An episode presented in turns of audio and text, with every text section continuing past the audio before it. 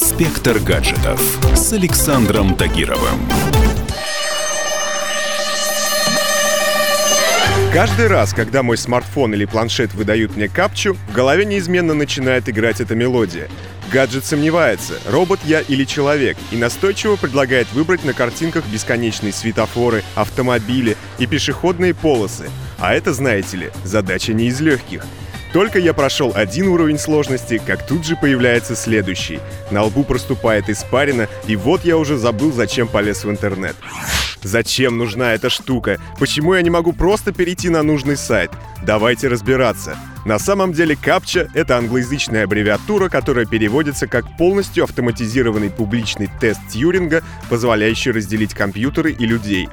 Если говорить привычными словами, то это простой инструмент для отсеивания ботов от реальных людей.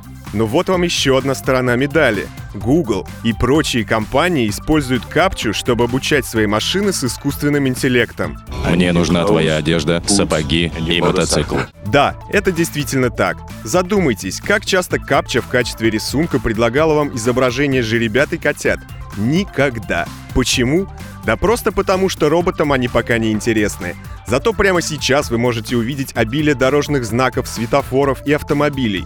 И все потому, что сотрудники Google сосредоточили свои усилия на обучении беспилотного автомобиля. И чтобы обеспечить большой выбор тестов и релевантность проверки, перепроверяют его работу при помощи вот таких задачек для реальных людей.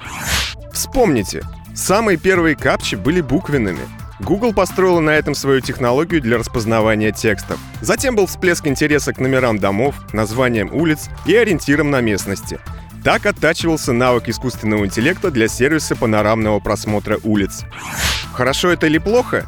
Конечно, нас никто не предупреждал, что будет вот так пользоваться нашим временем и ресурсами. Но об одном можно сказать точно. Такие операции приносят людям ощутимую пользу. Выбирая правильные ответы, мы помогаем машинам будущего учиться безопасной езде, а значит делаем нашу жизнь более удобной и комфортной. Наверное. Одежда. Отдайте мне. Ну же.